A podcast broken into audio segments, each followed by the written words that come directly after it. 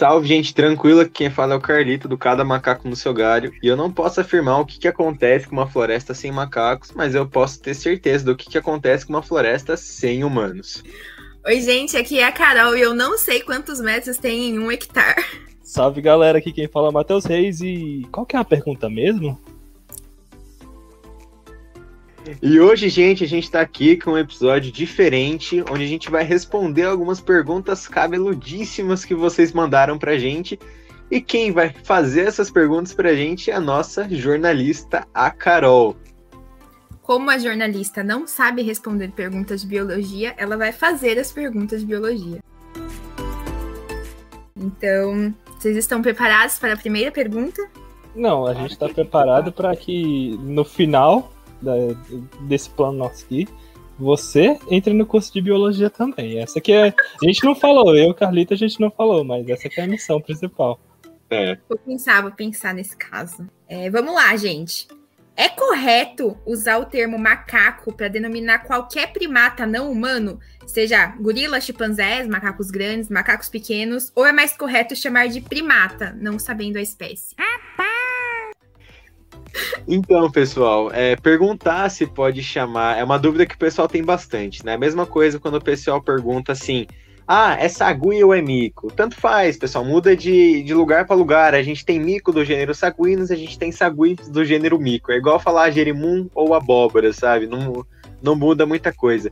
Agora, nesse ponto, quando a gente está falando sobre chamar macaco, qualquer primata não humano, a gente está generalizando, porque macaco é um nome muito popular para a gente denominar qualquer bicho extremamente semelhante a gente que viva aí pelo mundo, que esteja nesse grupo aí dos primatas. Mas quando a gente fala em macaco, é, na biologia a gente está se referindo a um grupo específico de macacos. Para quem não sabe, a gente existe um gênero de macaco chamado macaca. What?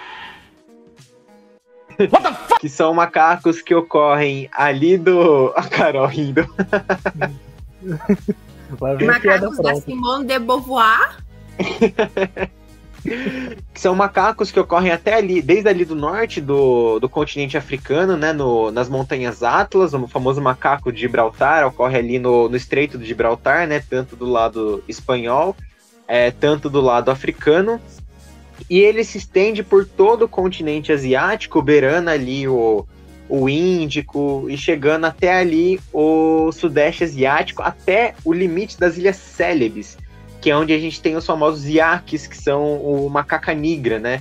Que são é, aqueles macacos lá que tiraram aquela famosa selfie. Vocês lembram dessa história? Que o macaco pegou o celular assim e sem Sim. querer tirou uma, tirou uma selfie ganhou, dele mesmo? Ganhou o prêmio né, de melhor foto do ano, se eu não me engano. Foi, foi isso mesmo, ganhou um prêmio essa foto. então esse macaco, ele é da, da, das Ilhas Célebes, né? O macaca negra. A gente tem macaca de ton, macaca tonqueana, a gente tem macaca silenos, que são os macacos que vivem ali nos gates ocidentais, na Índia.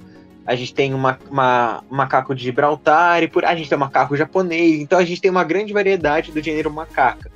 Então, nessa questão, quando a gente está falando do gênero, é mais correto a gente chamar macacos só aqueles animais do gênero macaco. Só que no geralzão, não tem problema. Pode chamar do que você bem quiser. Eles são do, do grupo dos primatas, né? Mas é bom lembrar que é uma frase que eu gosto bastante, que todo macaco é primata, mas nem todo primata é macaco. Porque nos primatas a gente ainda tem os lêmures, e os lêmures não são macacos, eles são primatas. Os lêmures, eles são de um, de um grupo de primatas, né, que se é, que se separou faz muito tempo atrás durante a colonização ali de Madagascar, né? Então eles estão num grupo separado ali do, quando a gente fala aí dos macacos do Novo Mundo e do Velho Mundo, os lêmures ali se, se separam bastante. É, qual que era? O Oi? rei o rei Julian é um lêmure, né? É um o Julian é um. Rei Julian, o que são eles? Eles são o quê? Eles são alienígenas. Mas se eu não me engano, Carlito, eu posso estar enganado, como sempre, eu sou só um ignorante coerente, né? Se tratando de de primatas, é, os primatas estão separados entre aqueles que têm a mucosa do nariz externa e os que têm internizado, não é? Então, Matheus, a gente tem os catarrinos, os platarrinos e os lêmures, eles fazem parte de um grupo chamado strephinos, que é uma subordem de primatas que vai incluir mais ou menos umas 90 espécies que a gente conhece como os lêmures, que são de Madagascar. Que aí eles são da ordem, da subordem aporrinos, né?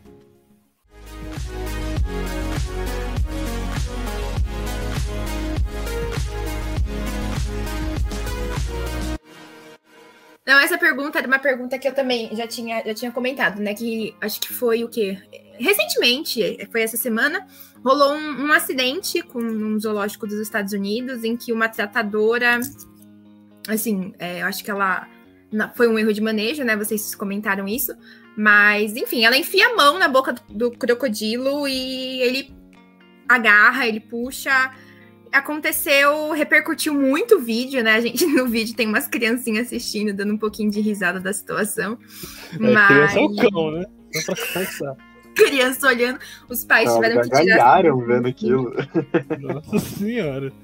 Enfim, é um vídeo, assim, assustador e fascinante, né? Eu acho que ele, ele chama pelos dois lados. Aí eu queria saber, né, de vocês, o que, que vocês acharam, o que, que foi que aconteceu naquele momento. Então, eu acho que assustador e fascinante é algo que dá para descrever bem um, um ataque de crocodiliano. Mas se tratando daquela situação, é, ocorreu um erro de manejo, né? Eu acredito que a tratadora ela tenha ficado tão autoconfiante por, por já ter bastante tempo lidando com aquele animal ou com aquela espécie, né? No caso, não é um crocodilo, é um alligator americano é, Alligator mississippiensis, é, e é um animal bem mais pacífico do que os, do que os crocodilos em si, né? É, ele chega por volta dos seus 4 metros e meio, 5 metros, um macho adulto, né? Mas aquele animal deveria ter por volta de uns 2, 2,30 por aí. Mas é aquilo, é um bicho que tem muita força. É, e durante o. Deu pra perceber que era um manejo que ela já estava acostumada a fazer aquele tipo de coisa, mas é aquilo, acidentes acontecem. É, o condicionamento com répteis acontece de uma maneira bem, bem mais pragmática do que com os outros animais, porque diferente do, de uma girafa, por exemplo, é, ele funciona por estímulos constantes e qualquer situação que, que saia do, do comum ele já acha que aquilo é, um, é algo que se enquadra no manejo dele, né? Eu consegui condicionar a minha serpente, né, a fazer um manejo alimentar e diferente dela não dar bote. E a vez que eu errei, que eu saí um pouco desse padrão, ela grampeou meu dedo. Pra vocês terem uma ideia. Por quê? Eu tinha condicionado ela a comer dois ratinhos, né? É, durante é, um período de tempo. E quando eu reduzi a quantidade de ratos para um rato com um, um, um, peso um pouco mais elevado, ela achou que vinha mais comida. E aconteceu esse acidente dela, porque as serpentes elas não têm a visão boa, né? Elas seguiam pelo cheiro. E eu, por estar autoconfiante, fui dar o, o ratinho sem a pinça de alimentação. E aí ela foi lá e, e grampeou meu dedo. Como ela viu que não era comida, ela só mordeu e saiu. Mas o que aconteceu nesse caso foi que o alligator, né? É, como eu falei, é uma espécie bem mais pacífica do que um, um, um, crocodilo, por exemplo. Nos Estados Unidos a gente tem o crocodilo americano, é um bicho lindo, maravilhoso. Parece que ele parece um. Ai, esqueci. Qual é o nome daquele dinossauro que tem aquelas protuberâncias nas costas? É, estegossauro. estegossauro. Estegossauro, é. tem um anquilossauro. Sim, ele, ele, ele parece que tem uma blindagem, assim, muito. Ele é lindo, lindo, lindo, lindo. E diferente do que a maioria das pessoas achou, o, o que rolou ali foi que a mulher tentou dar comida na boca do bicho. E como os crocodilianos têm uma adaptação é, de ter umas. Um, a boca deles funciona como um sensor. tudo que bate neles lá, eles têm uma, uma quantidade absurda de terminações nervosas que evoluiu para que assim que qualquer coisa que caia lá, ele feche. E o meu palpite é que ela tenha colocado o alimento perto da boca dele e acabou batendo a mão na boca do animal enquanto o animal foi lá e fechou. E, e o, o, instinto natural desses animais é puxar para dentro da água onde ele tem a vantagem. Por isso que ele, você viu que ele arrastou a mulher para dentro do lago, do, do, do, recinto dela, né? E começou a dar o giro da morte. Aquele giro é, é o que os crocodilianos fazem para reduzir os tamanhos, né? Eles arrancam um pedaço ou um membro de, do, do animal e engolem inteiro, por causa que é, os, os crocodilianos eles não têm a capacidade de engolir, ou de, de, de mastigar, perdão. E eles engolem pedaços inteiros e esses pedaços eles são triturados na moela. Eles têm as moe a moela igual nas aves, né? E o que aconteceu foi isso, foi um erro. Infelizmente, é, a, a mulher teve que ser hospitalizada e tudo mais. Mas é, é, é aquilo é algo que dá para se aprender, não deve se, se, se repetir. E aquilo, quando a gente lida com animais, a autoconfiança é o pior vilão que a gente pode ter. Por causa que eles são instinto puro. Eles é aquilo. Durante um manejo de alimentação, onde o animal está com fome, ele está com estresse decorrente desse, dessa fome, tudo que tiver na frente dele, ele vai querer pegar, sabe? Se eu não me engano, é na Austrália, é, ocorre algo semelhante, só que em natureza, né? Durante a, a, o que seria a piracema lá, que é quando o período reprodutivo dos peixes, eles. É, é, os crocodilos se agrupam em um rio, eles fazem uma fileira de, de, nesse rio, né?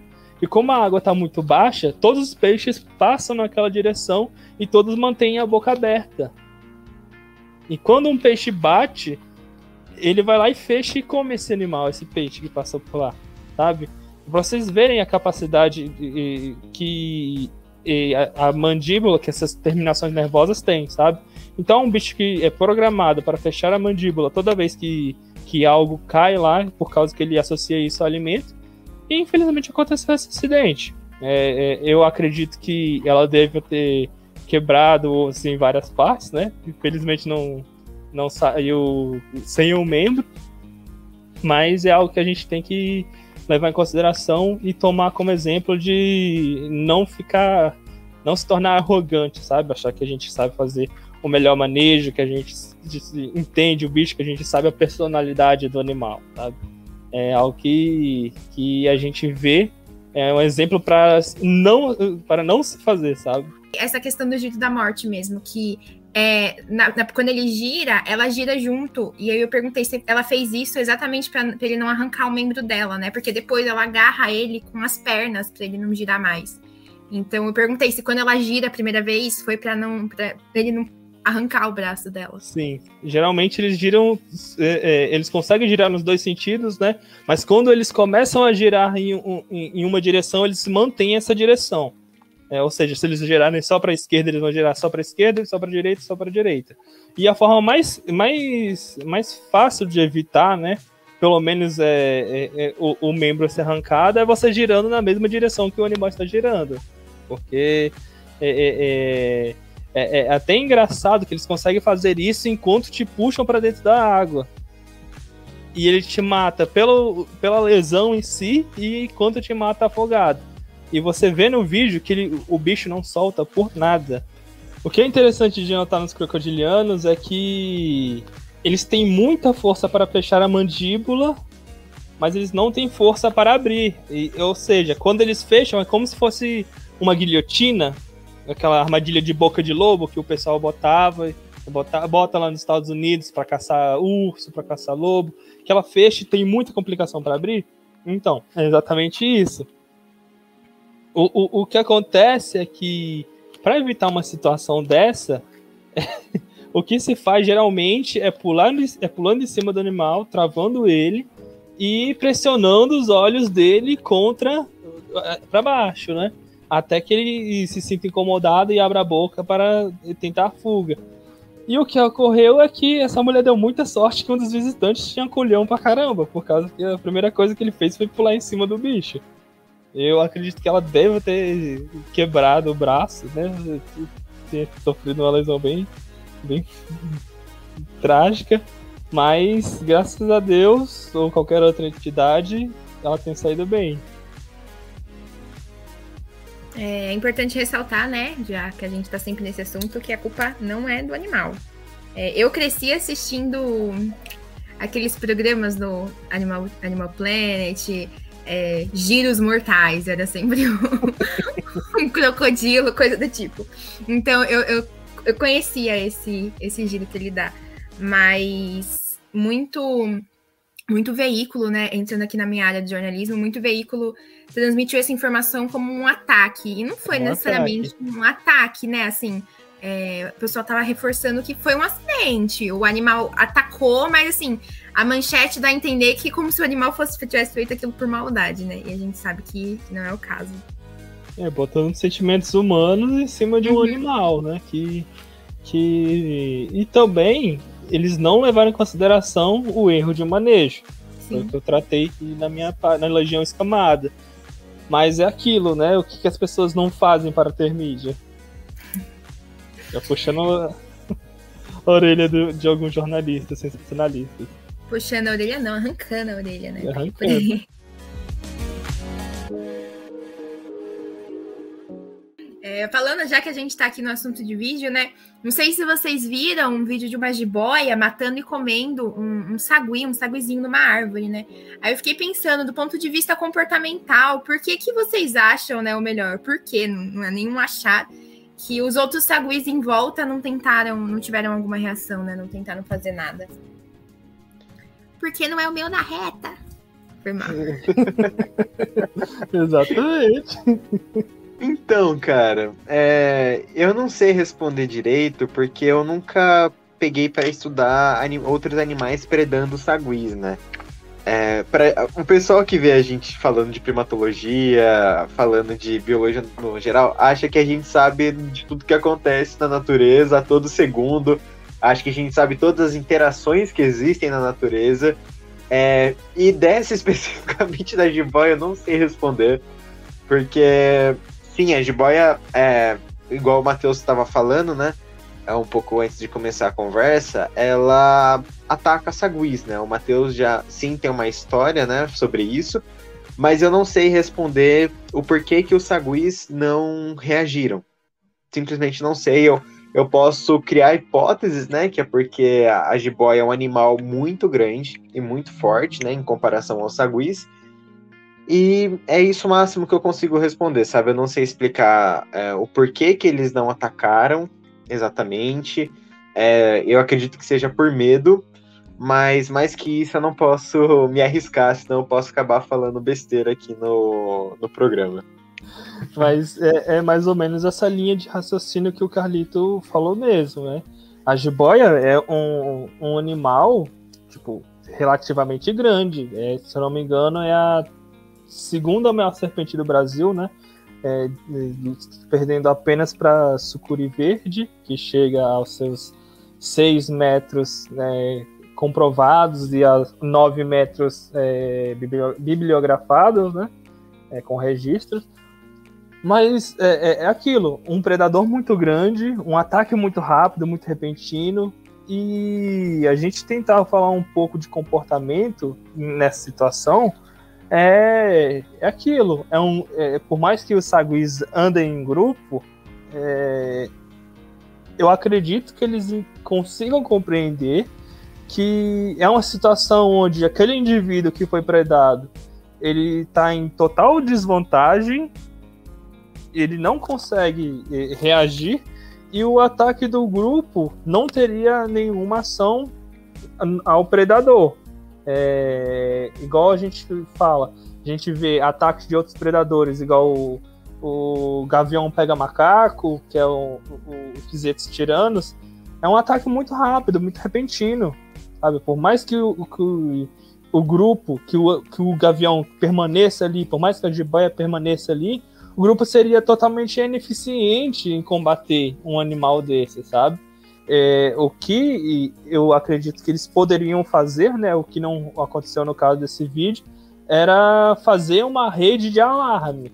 Eles tentarem ver um animal antes de, da predação, mas depois que ocorreu a predação, eu acho meio complexo até do, do grupo reagir e tentar fazer alguma coisa. Porque se tratando de uma jiboia, por menor que seja, a força que ela tem é absurda, sabe? Então renderia o, o, o, indivíduo predado a ponto dele não conseguir fazer mais nada e, dependendo do tamanho do, da serpente, mataria ela, ele em instantes, sufocado por constrição.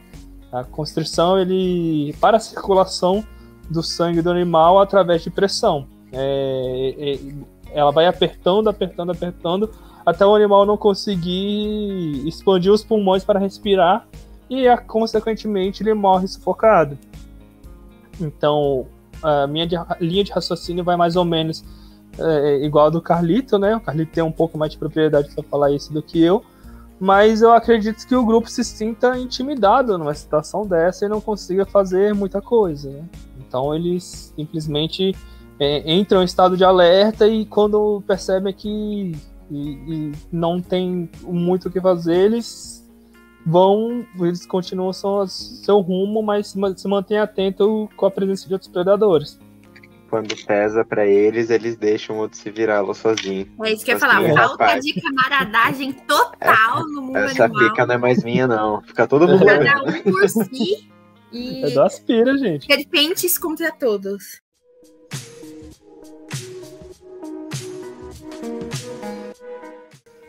Falando em cobra, a gente. É, o pessoal morre de medo de cobra, né? Mas a gente consegue identificar, Matheus, é, as cobras venenosas e se a gente consegue como, né? A gente consegue identificar esse tipo de cobra. Então, o que ocorre aqui no Brasil é que quando os portugueses chegaram, eles trouxeram a visão sobre cobra, sobre serpente que eles tinham da Europa, né? Como a gente sabe, a Europa é, é um ovo e eles têm o que 20, 25 espécies de serpentes, quando aqui a gente tem só isso com as nossas jararacas, sabe? Eles trouxeram características que, que ditam os animais de lá como, como os animais daqui, sendo que não é bem assim. É, no Brasil, a gente consegue identificar as serpentes da família Viperidae, né? São as jararacas, a pico de jaca e a cascavel porque elas possuem características em comum, que são a fosseta loreal, que é um órgão que eles conseguem ter a visão igual do predador, deixando numa, numa linguagem mais leiga, né? Eles conseguem ter uma percepção de calor, eles conseguem enxergar pelo calor que o indivíduo emite, né, na sua na área. Isso é uma vantagem evolutiva porque eles não necessitam necessariamente da. não ficam só reféns só do, do, dos outros sentidos, né? A, a, visão ganha outro parâmetro. A visão das serpentes em si ela é péssima e os animais diurnos eles enxergam um pouco melhor, tendo mais uma noção de profundidade, né? É, do que só claro e escuro. Por exemplo, as, as colecofídeos, elas conseguem distinguir somente claro e escuro, sabe? Enquanto uma uma Philodrus ofese, ela consegue ter mais noção de profundidade, ela consegue ter um pouco de noção de cor. E no Brasil a gente tem, tem a serpente da família Viperidae, né, que possui a fossitolereal e que é uma das características, mas a gente também tem as cobras corais, que apesar de todo mundo achar que ela tem aquela sequência é, preto, amarelo e vermelho, não é bem assim, por causa que o Brasil também é o país com a maior biodiversidade de corais. É, a gente tem, se eu não me engano, 33 espécies de cobra coral aqui no Brasil, sendo que a gente tem espécies que são pretas, espécies que também possuem melanismo, que é quando o, o indivíduo ele tem a mutação onde a melanina dele é, é excessiva, ele fica completamente negro. Agora eu pergunto para vocês, vocês é conseguiriam identificar? Vocês conseguiriam Não identificar? conseguiria. Não. Gente, vocês precisam pesquisar essas cobras corais de outras cores, porque elas são um espetáculo de bicho. A gente tem cobra coral que é preta e amarela, um negócio muito, muito, muito legal. Não Além de consigo muito Nunca vi, eu identificar. acho que eu nunca vi. Não, já vi uma cobra pessoalmente, sim, quando eu era pequenininha. Tenho foto com cobra, mas que fora isso, assim. Além vi. de muito bonitas, elas têm uma peçonha totalmente diferente, que até algumas são estudadas para algumas modificações de soro, para remédios e, e outros fármacos, né? E o que torna complicado aqui no Brasil em si é que as leis europeias não, não fazem jus aos animais aqui. A cabeça triangular, por exemplo. Uma jiboia é um animal que não possui peçonha, mata por constrição e tem a cabeça é, triangular. O nome indígena da. é, não lembro na língua, não lembro a língua indígena que, que é, não, não sei se é Tupi-Guarani, e da jiboia é serpente cabeça de flecha. Sabe? Ou seja, cabeça é uma característica que até os próprios indígenas eh, deram, deram para o animal, sabe? A cabeça triangular. E é um animal que, apesar de ter um comportamento defensivo na natureza, é inofensivo em questão de peçonha. Mas a gente também tem as, as cobras cipó. Um exemplo é a própria Philodrus ofese, onde, apesar da peçonha dela ser mínima, existe dois casos, se eu não me engano, de acidente que as pessoas vieram a óbito. Então, aqui no Brasil, a- essas características não são válidas, sabe? É, é interessante a gente estudar, né, por mais que não se aprofunde no assunto, é, até para a gente acabar com um pouco desse misticismo, sabe? E a nossa biodiversidade de serpentes é incrível também. A gente tem 30 e poucas jararacas, se não me engano. A gente tem jararaca de ilha, jararaca que só vive na árvore, a gente tem jararaca que vive no brejo, sabe? Jararaca que gosta de terreno de com pedra, a gente tem cascavel que, que parece que tem um diamante nas escamas. É um bicho incrível, incrível. É, ou seja, gente, todos os animais da Europa são feitos de fumaça, então assim, a gente não pode levar em consideração o que a Europa fala. Exatamente. Europeu não tem propriedade nenhuma para falar. Pra falar de Pra nada. falar de biodiversidade. É. Eles têm o quê? Três espécies de árvores nas florestas deles. Não, eles têm três árvores. pombo. Em toda a Europa É. você encontra três Tem árvores. três árvores naquela porra, duas espécies de pombo e acho que, que pode falar alguma coisa de conservação.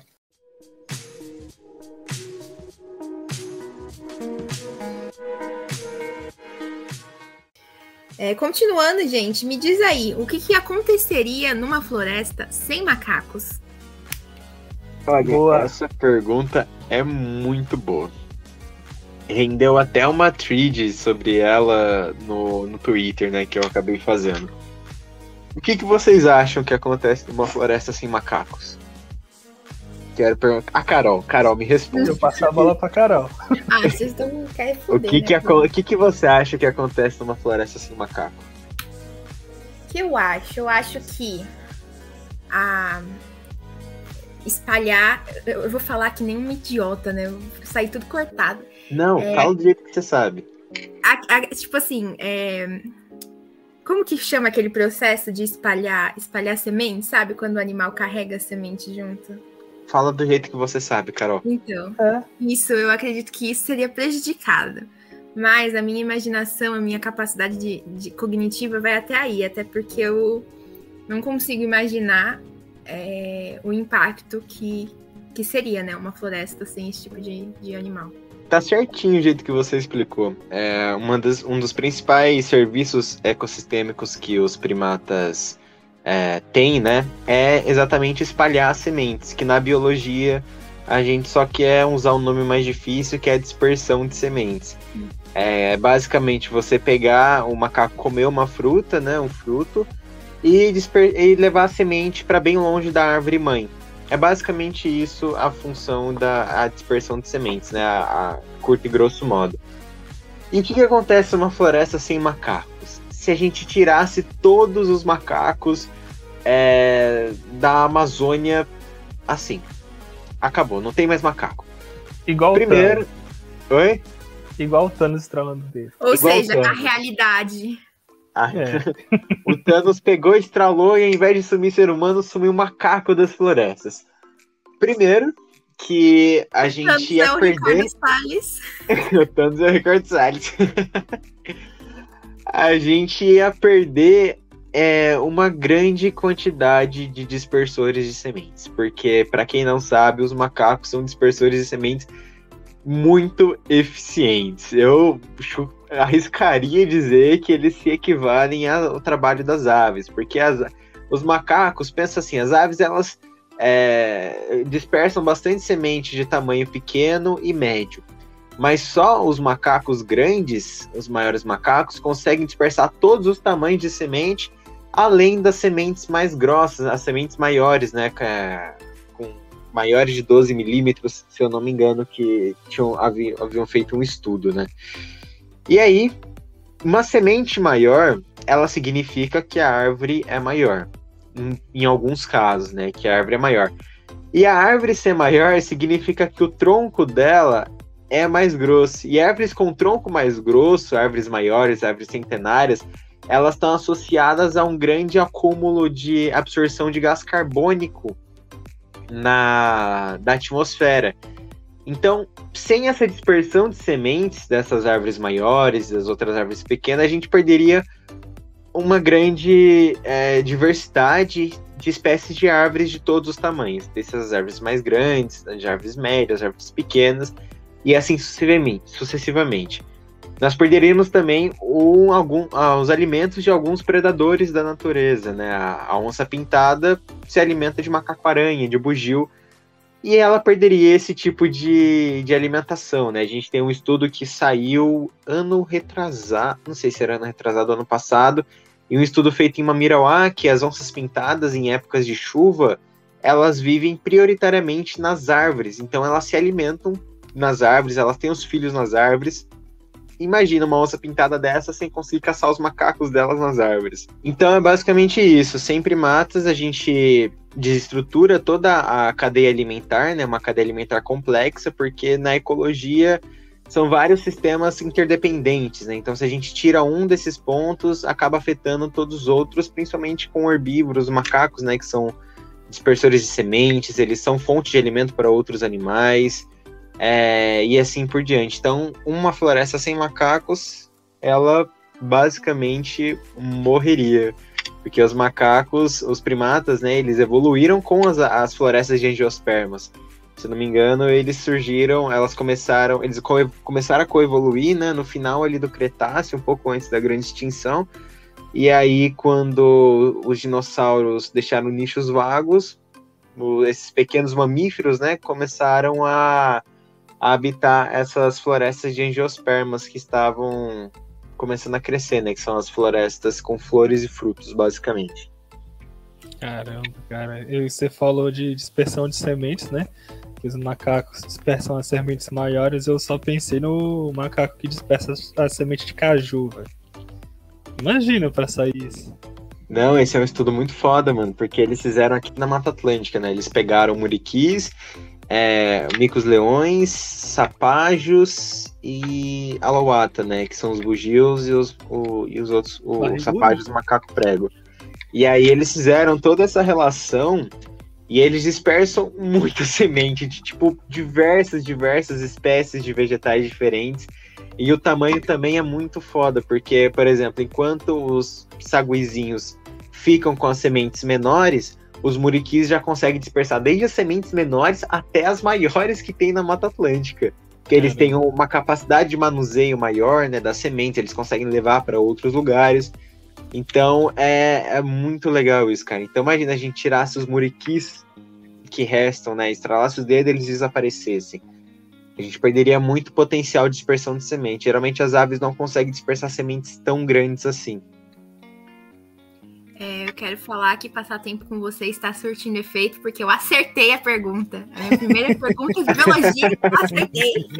Tá Aí, ó, ótimo, o vesti- Carol. O vestibular de biologia, você já vai ter uma questão a mais. Já você quer. Você Já vai vai ter acabar fazendo biologia no final. Finalizando o nosso quadro de perguntas e respostas, eu vim aqui trazer uma pergunta do meio cultural misturado com a biologia. Seguinte, não sei se vocês já assistiram, mas em 2002 surgiu um filme chamado As Meninas Superpoderosas, o filme. Vocês já viram? Já, já vi. No filme das Meninas Superpoderosas, depois de ser renegado pelo professor Otônio, o macaco louco se rebela e decide implantar dispositivos na cabeça dos primatas do zoológico de Townsville.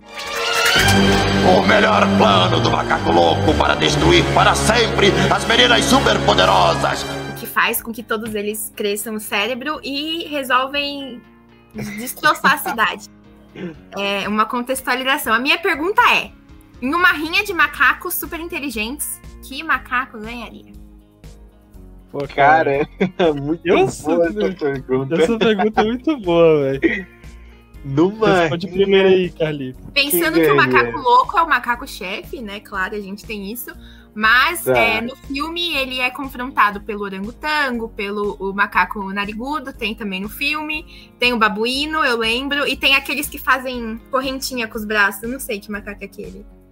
Acho que ele é um macaco prego, né? Eu não Não lembro, mas lembro. eles são vários. Eles fazem correntinha com os braços. Todos eles têm cérebros super desenvolvidos. Eu quero saber Tá. em uma batalha. Então, na- no filme, ganharia? no filme ele não fica restrito aos primatas mais parecidos com a gente, né? Os hominídeos, né?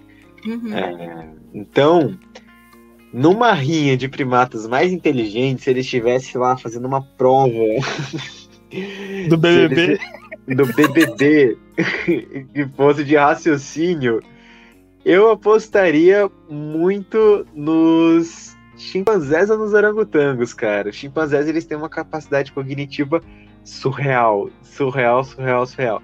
Só que os orangotangos também. Os orangotangos eles são inteligentíssimos, eles é, montam acampa- acampamento, não, né? Eles montam ninhos, eles têm várias, uma diversidade gigante de ferramentas para para coletar o- as coisas que eles comem, né, os recursos deles. Os chimpanzés também têm, os chimpanzés usam os gravetos para pegar coisa de cupinzeiro. Os pregos, eles adaptam as ferramentas dele ao tipo de ambiente que eles estão. Saiu um estudo, um- acho que uns dois anos atrás, falando que os macacos pregos que vivem em áreas de mangue, eles têm ferramentas diferentes dos macacos pregos que vivem em áreas de cerrado e caatinga. E isso é muito legal, essa flexibilidade, sabe? De, de adaptar as ferramentas. Mas numa rinha, eu acho que eu apostaria no chimpanzé, porque se ele não vencesse na inteligência, ele dava um cacete em todo mundo. Exatamente, essa é que era a questão que eu ia falar, né? Os dois têm uma capacidade cognitiva muito avançada, né? O orangotango, ele só é um pouco mais mais lento, né? Em, em- questão de da própria ação dele, né? Do próprio o, o jeito do animal. Hum, Então, acho que essa questão pesaria bastante. Mas o chimpanzé é igual eu, igual eu sempre falo.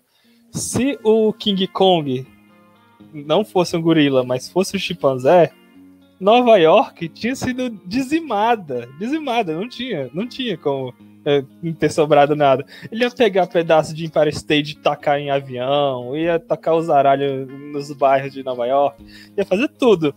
E fora a questão cognitiva, que os chimpanzés, é, cara, se eu não me engano, eles têm a capacidade mental de uma criança de 5 anos, né, Carlito? Não posso afirmar, mas eu acho que sim. Carlito Eles está também. reprovado no vestibular hoje. Eles são bem inteligentes. É o cansaço, galera. A gente tá, tá numa fase que tá tendo que fazer muita coisa na faculdade, muita coisa nos nossos projetos pessoais, então. É, mas é isso, galera. Eu acredito que o, o chimpanzé e, ou os bonobos também, né? Eu acho que os bonobos seriam mais. Eles levariam uma questão mais diplomática, porque até no meio da sociedade deles eles evitam conflito físico, né? E, mas se fosse na questão de, de força bruta, com certeza os chimpanzés, né? É, tanto que o planeta dos macacos está aí para mostrar que e eles dominaram o mundo, sabe? Eu, inclusive, estava assistindo o Planeta dos Macacos, finalmente terminei de, de assistir a trilogia nova e fiquei muito triste que spoilers, E aí você fica dando spoiler aí à vontade, né? Ah, mas se a pessoa não viu igual eu, que se lasque, né?